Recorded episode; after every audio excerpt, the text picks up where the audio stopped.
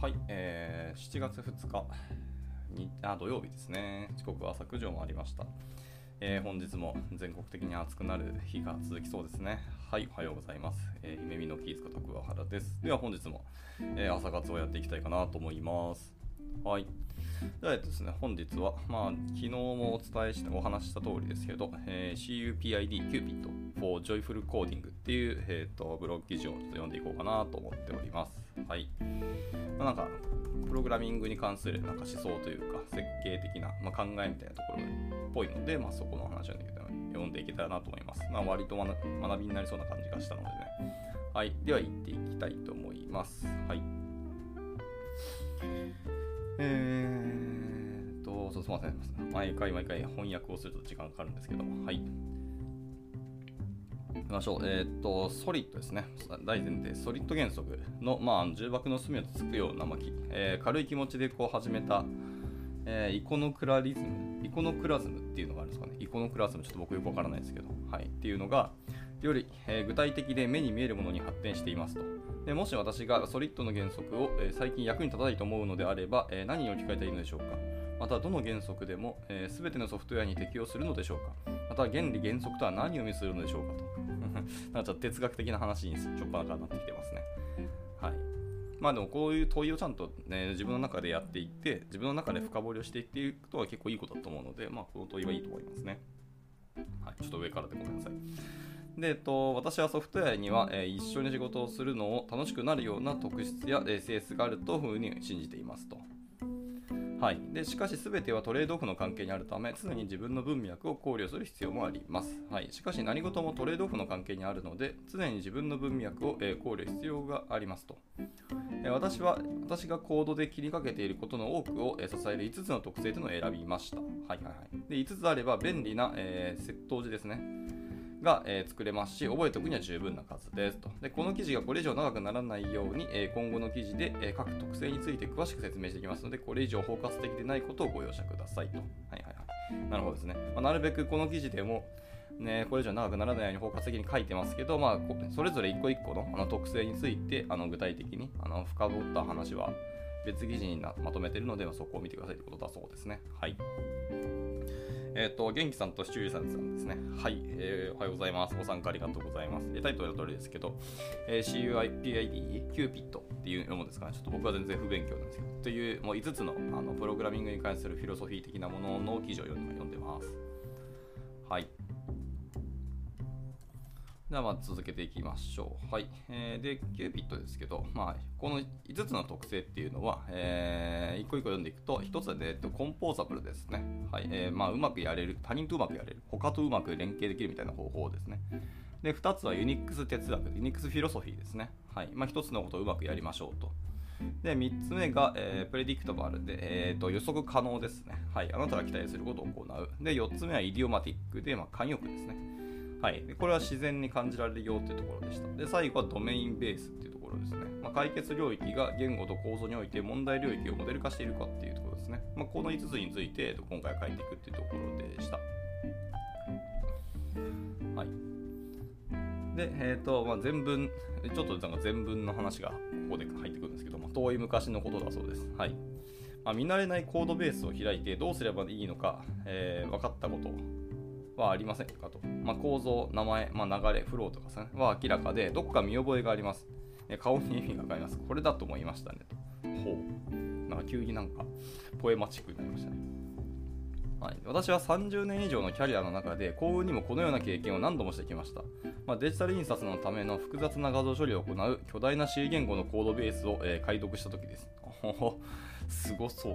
だなはいまあ、他人のコードにバグがあり、それを追跡して修正することになったのですと。で新米プログラマーだった私は、まあ、恐怖と、えー、自分が素人であることを裏切ってしまうのではないかという恐怖が入り混じって、えー、入り混じってしまうような感覚を覚えていますと。で、私のエディター、まあ、C タグ付きの VI ですね。VI か、懐かしいな。はい、は、えー、呼び出し元のサイトから関数定義に移動することができ、まあ、数分のうちに、えー、何百ものソースファイルとヘッダーファイルからなるコードベースの中で、まあ、自分が何を見ているのか分かっていると確信しながら呼び出しの、えー、巣に深く入り込んでいったんですよ。で、え私はすぐに原因を見つけましたが、これは、えー、単純なロジックエラーでした。でこれは全て自動テストなしで、えー、 Makefile を作っただけ、使っただけでしたと。で TDD っていうのは私の10年近く先のことでしたし、まあ、C 言語にはその種のツールはありませんでしたと。でいくつかのサンプル画像に対して変換を実行したとき、えー、それらは問題なく表示されました。で私は A、バグを、えー、反省え発見して修正できたこと、B、えー、同時に厄介なサプライズをもたらせなかったことにできる限り自信を持ちましたっていうことですね。はいまあ、過去の30年間の、えー、この筆者の方のご経験だそうですね。はいはい。すごい、本当に30年前ってとこで C 言語をずっとやってきたってことですね。なかなか大変だったんだろうなっていうのはお察しします。まあ一応僕も C 言語出身なので、まあ、多少の苦労は分かりますけど、ちゃんとあの C 言語で書かれたプロダクトだったり、そのプロジェクトのソースコードを読んだことはないので、いやなんかすごそうだなと思いますね。まあ、余談がさらに続くと、あの一応僕が C 言語で、あのなんだっけ、そう Linux カーネルとか、あのネットワーク周りとか、その Linux の設計ですかね、周りを一度チャレンジしたことあるんですけど、まあ難かったですね。あの Linux カーネルもし読みたいんであれば、かなり古いバージョンの Linux カーネルから読み始めるのをお勧めします。あの辺だとまだソースコードもそんなにあの膨大になってないですし、あのまあ、設計周りがちょっとまあ浅いというか荒い感じだったんですけど、その代わり読みやすさっていう意味だったら、その昔の方が読みやすいです。今の方がより洗練されていて、あのしっかり構造化もされていて、よりでも僕にとっては難しかった読みづらと思いました。はいまあ、頭のいい人たちの書いたコードなんだろうなっていう感じはすごくしましたね。はい。まあ単純にレベルが高くてついていけなかったって感じですけど。はいまあ、それぐらい C 言語ってやっぱりあの低レイヤーに近づけば近づくほど難しいなっていう感じはしましたね。まあ、だからその機械の心が分かる人たちなんじゃないかみたいな勝手に思ってましたね。はい。えー、余談でした。はい。あ、ケントさんですね。おはようございます。ご参加ありがとうございます。まあ、記事にある通り、プログラミングのフィロソフィー的なものも記事を読んでます。はい。じゃあ早速読んでいきましょう。えー、 joyful software ですね。楽しいソフトウェアというところの章に入ります。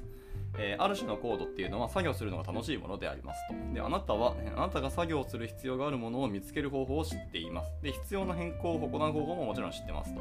で、コードは簡単に操作でき、簡単に理解でき、簡単に推論できる。まあ、自分の変更が、まあ、過度の副作用を伴わずに、えー、望んだ効果をもたらすと確信できる。えー、コードに導かれ周囲を見渡すことができるあなたの前に現れたプログラマーっていうのは後から来た人のことを、えー、気にかけていたんですよということですねはいまあ、こういうコードを書きたいですね、我々もやっぱり。はい、もうなんか理想的な原則をずっと書いてる感じですね。はい。で、えーと、マーチン・ファウラーですね。氏が、えー、彼の代表的な著書、えー、リファクタリングの中で次のように述べていますと。はい。えー、どんな和歌でもコンピューターが理解できるコードを書くことができる。優れたプログラマーは人間が理解できるコードを書くと。はい。えー、リファクタリング、マーティン・ファウラー、えー、ケント・ベックとともに書いて、まあ、強著ですね。1996年。96年にこれを書いているっていうところがやっぱすごいよなって感じですね。はい。で、いや、なかなかでもちょっときついというか、強い言葉ですね。どんなバカでもコンピューターが理解できるコードを書くことができて、まあ、優れたプログラマーは人間が理解できるコードを書くと。はい。まあでも、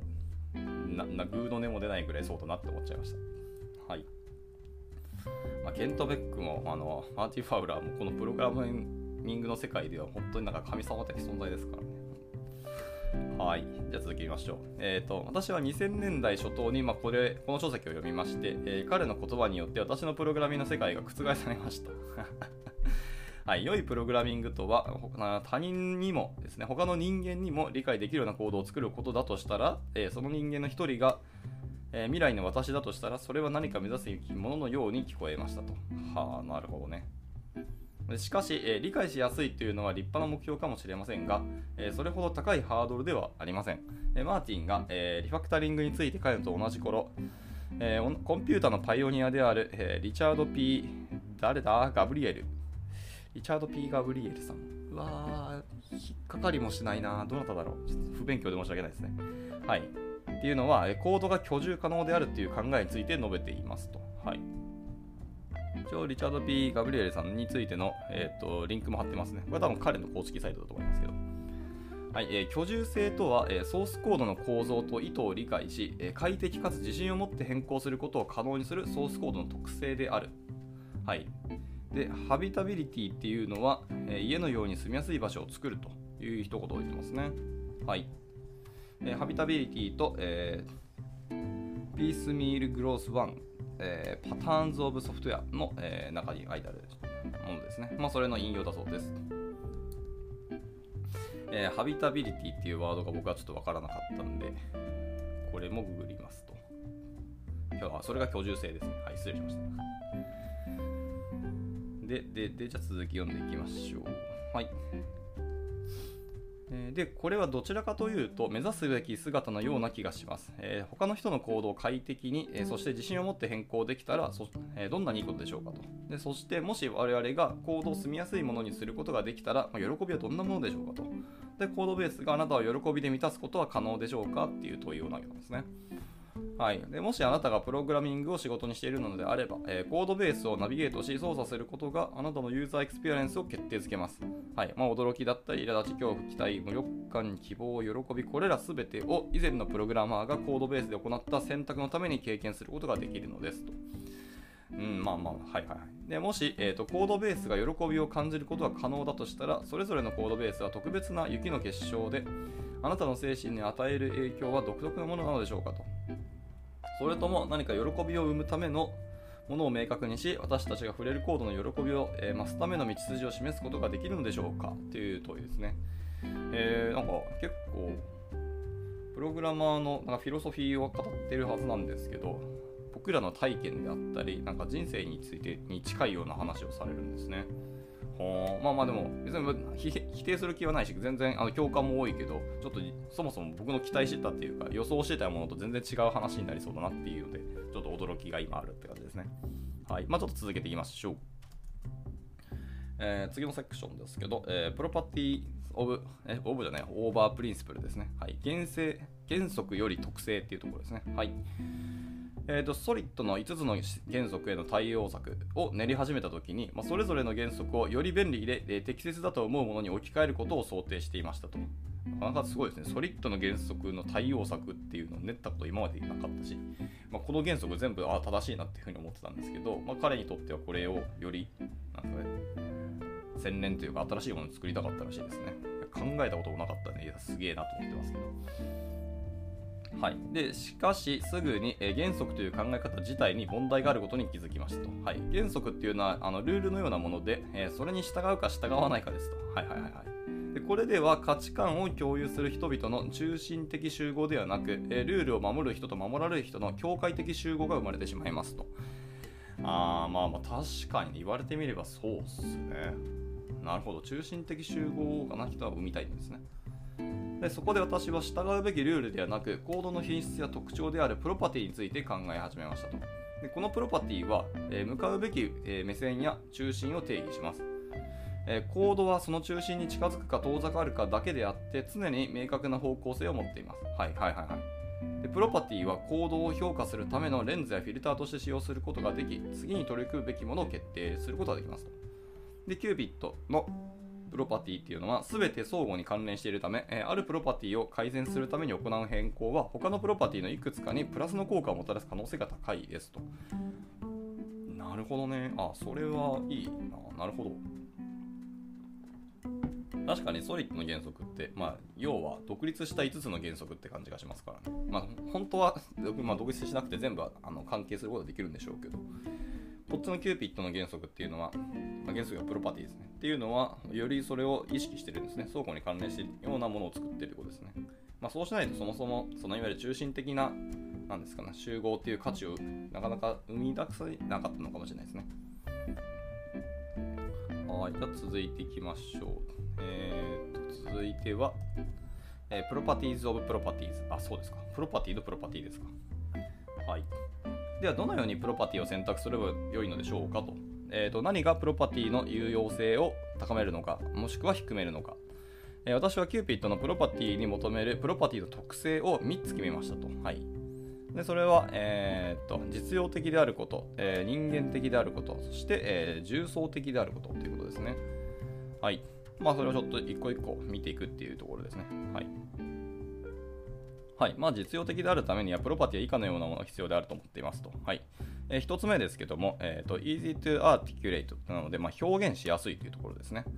えー、いくつかの文章でそれぞれの特性を説明でき、えー、具体的な例や判例を提示できることだと。はいで2つ目は評価しやすいですね。early to assess なの。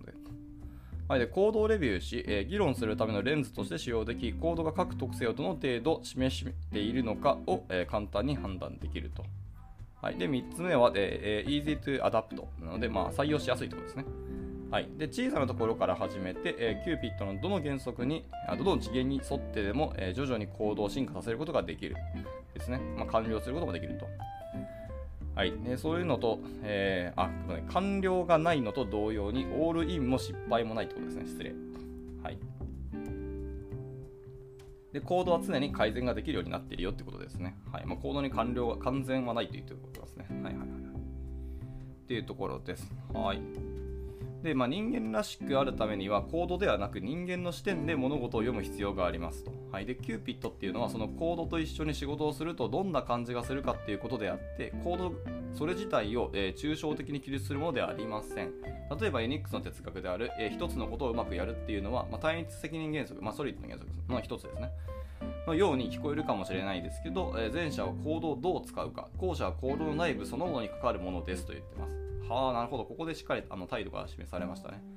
はい、基本的にキューピットっていうのはコードと一緒に仕事をするとどんな感じがするかっていうのを定義した、えー、5つのプロパティだっていうことですね。なるほどね。まあ、でも人間らしくあるために、えー、コードじゃなく人間の視点で物事を読む必要があるっていうところが、まあ、そもそも立脚してるポイントが違いますよね。うん。人間らしくあるためにってところが重要なんですね。いやー、でもなかなか面白いな。こういうとこに立脚したあの原則とかフィロソフィーってなかなか語られることって少ないと思うんで、なんかまあまあ新しいというか視点が違って面白いなと思いましたね。はい。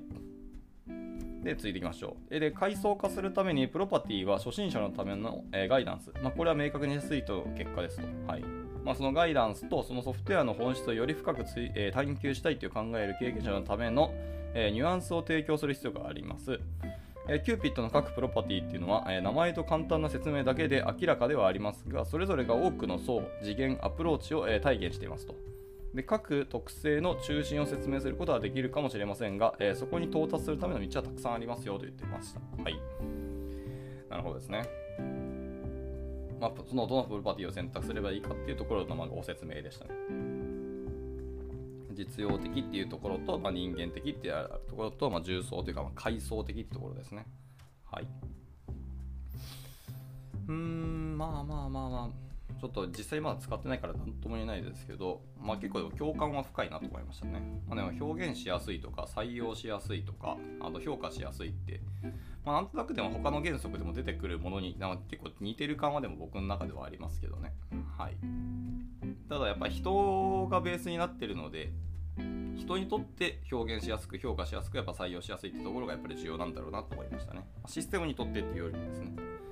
まあだからソリッドの原則とかのどっちかというとシステムとかにとってあの素晴らしいコードっていう風なやっぱり視点が強そうな印象はやっぱあってその差がでかいのかなと思いましたね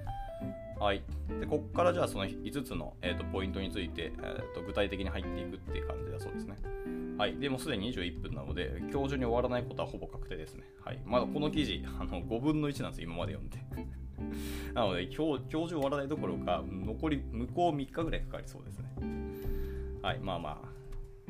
気長に読んでいこうかなと思います。はい。じゃあ行きましょう。1つ目ですね。えっ、ー、と、コンポーザブルです。はい。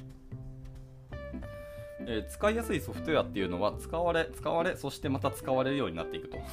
とにかく使われるものが、まあ、やっぱり使いやすいソフトウェアだと。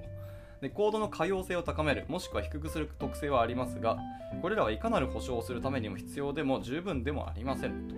はい、それぞれのケースで、えー、両側からの判例を見つけることもできるので、まあ、これらは有用なユーリスティックと考えるべきでしょうと。で多ければ、えー、良いというわけではなく、全てはトレードオフの関係ですというところですね。はいまあ、やっぱ態度は一貫してますね。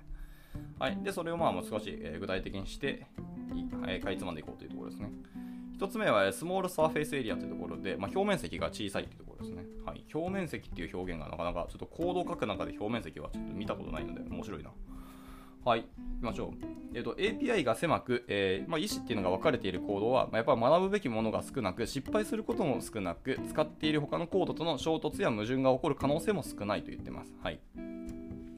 で、API が狭すぎると、まあ、複数の API を一緒に使うことになり、まあ、一般的なユースケースで、えー、正しい組み合わせっていうのを知ることが暗黙の了解になってしまい、まあ、参入障壁となりうると。はい、API の流度を正しく設計設定することっていうのは見た目以上には難しいですよと。はいまあ、断片的と肥大化の間にちょうどいいまとまりというスイートスポットがあるのですと。これはなんかまあまあ最初から、僕らは結構理解してるところですよね。はいまあ、どこまで細かくするかっていうのはすごくあの大きい課題になりますよね。ちっちゃくすればして、えーと、その同時に叩く API の数があればあるほどエラーハンドリングとか、あのロールバックとか、あのだからリトライ処理とかっていう考えることがどんどん増えてくるので、細かすぎるのも大変ですけど、かといって大きいと、なんか API の責務が広がっていくし、どうなんだろうみたいなのがやっぱありますね。はい。では続いて、え、ー、と、インテンション、えー、リビーリングということで、まあ、意図を明らかにしましょうということですね。はい。で意図を明らかにするコードっていうのは発見しやすく、え評価もしやすいと私はあなたのコンポーネントを簡単に見つけることができそれが私に必要なものなのかどうかっていうのを同じように素早く判断することができますで私が好きな、えモデルの一つっていうのは由緒あるエクストリームのようなオープンソースプロジェクトから2分のチュートリアルもしくは10分のチュートリアルそしてディープダイブを持つことですとこれによって、え段階的に投資し自分には向かないと判断したらすぐに切り替えることができます。というところですね。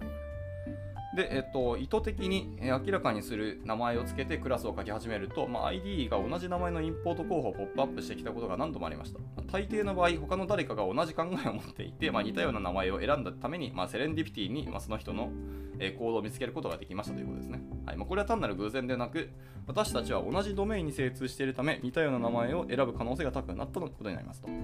で、ドメインベースのコードであれば、このような可能性がより高くなりますということですね。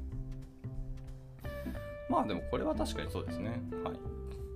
ただ同じような名前を付けるってところで名前バッティングするっていうまあ危険性もあったりしますけど、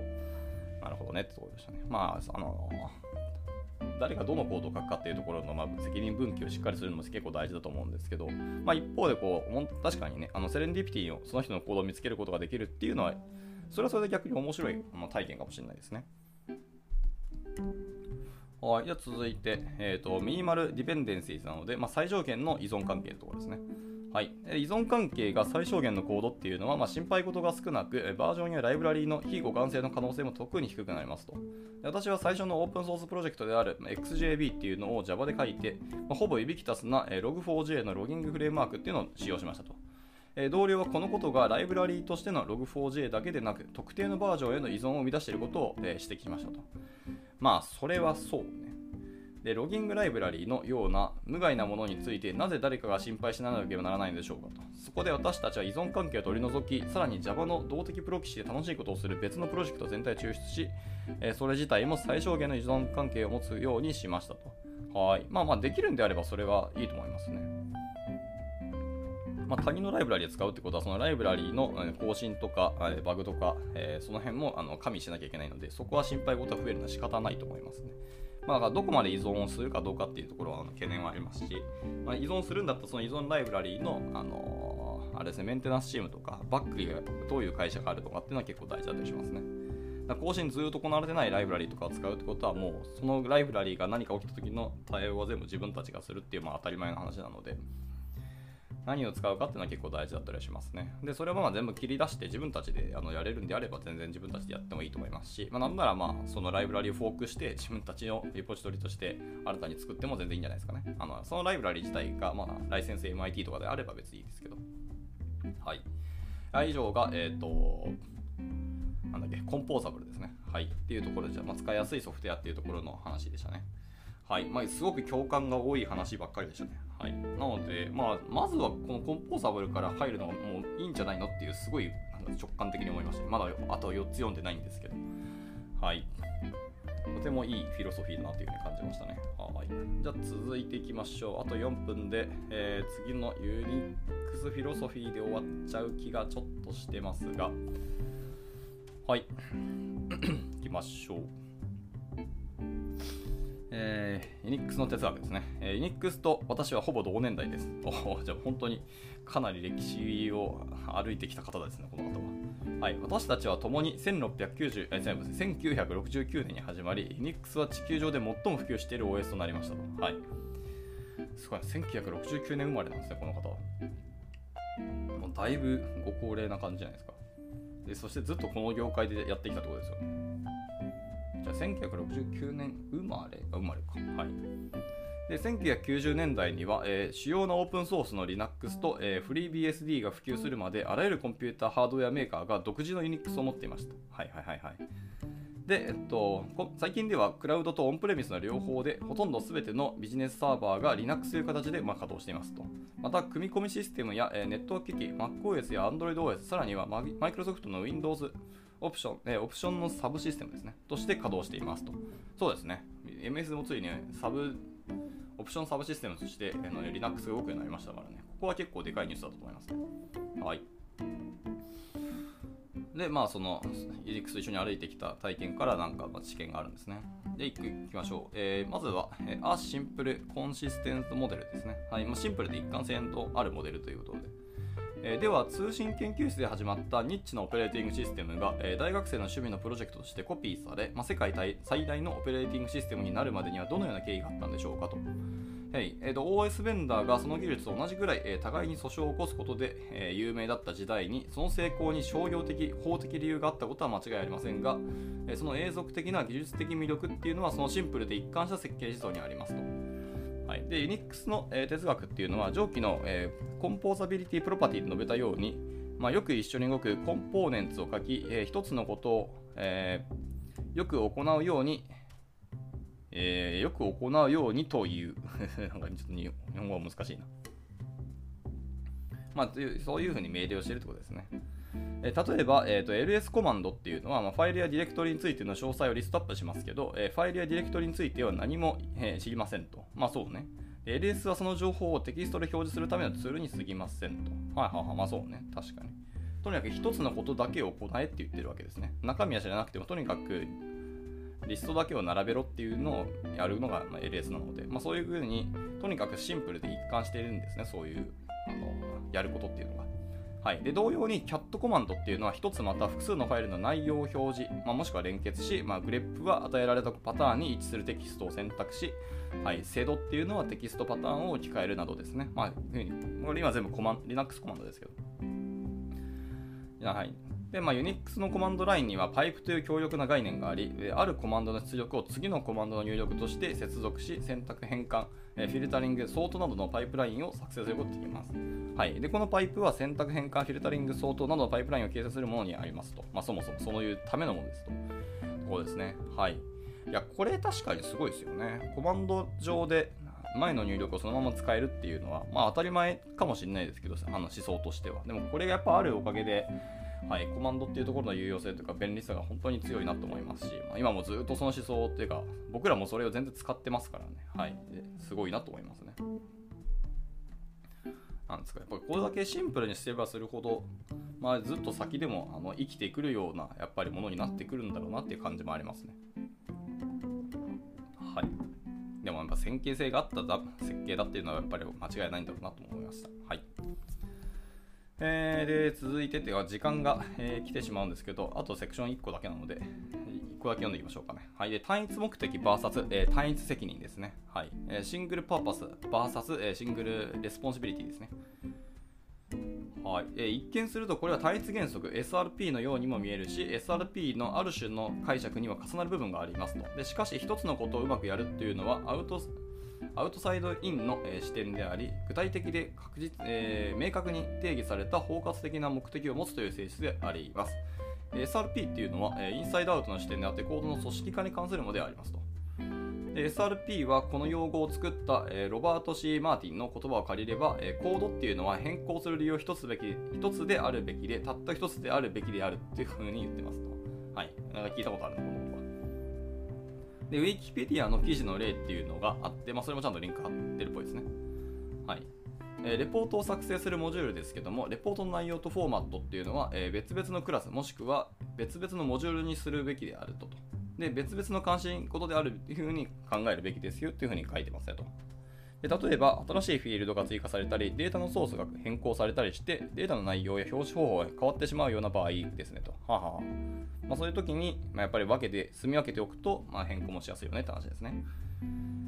でもう一つの一般的なシナリオっていうのは UI コンポーネントで、えー、SRP はコンポーネントのレンダリングとビジネスロジックを分離することを義務付けています。はい、で開発者としてこれらが別々の場所に存在することで同一のフィールドを連携させるという管理上の手間が、まあ、発生しますと。まあそうね。でさらに大きなリスクっていうのはコードベースが成長し一つのことをうまくやるっていうコンポーネントや、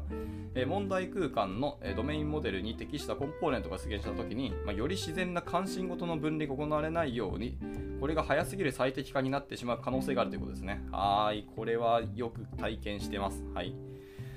だから先にやっぱり僕らって特にフロントエンドはそうかもしれないですけど結構アトムズレベルの細かいところから作り始めてって、まあ、そこからコンポーネントの、あのー組み上げていくっていう、まあ、いわゆるあのアトミックデザインの思想に基づいた開発をするフローが結構多いと思ってて、まあ、最初から結構こういうふうに責務を分けたりとかこの辺はここで分けた方が今後あの扱いやすいとかあの再利用しやすいとか拡張しやすいとかっていうふうに分けていくんですけどこれが早すぎる最適化になってしまう可能性ってすごくあのありますよね。実際感じていて後から結局これ混ぜた方が良かったじゃんとか分けたけど結局使ってるの1回しかなかったねみたいなのがあったりして面倒ってなることいっぱいあったので、はい、難しいやっぱ必要な時に分離する必要があると感じた時に分離するのがやっぱなんだかんだいいんだろうなっていう気はしますね。ただまあもちろん先を見据えてこれは必ず分離する必要がやっぱあるよねっていうものには全然最初にやっていいと思うんですけどじゃなければまずは分離しないであのあの愚直に作ってっていってもいいのかなっていう気もしていますはいなんか同じ一つの画面でしか使わないなんか UI コンポーネントをわざわざ分けておく必要って正直僕もあるのかなって毎回思ったりしてますからね。はい。すみません、あの余談が過ぎました。はい。で、えっと、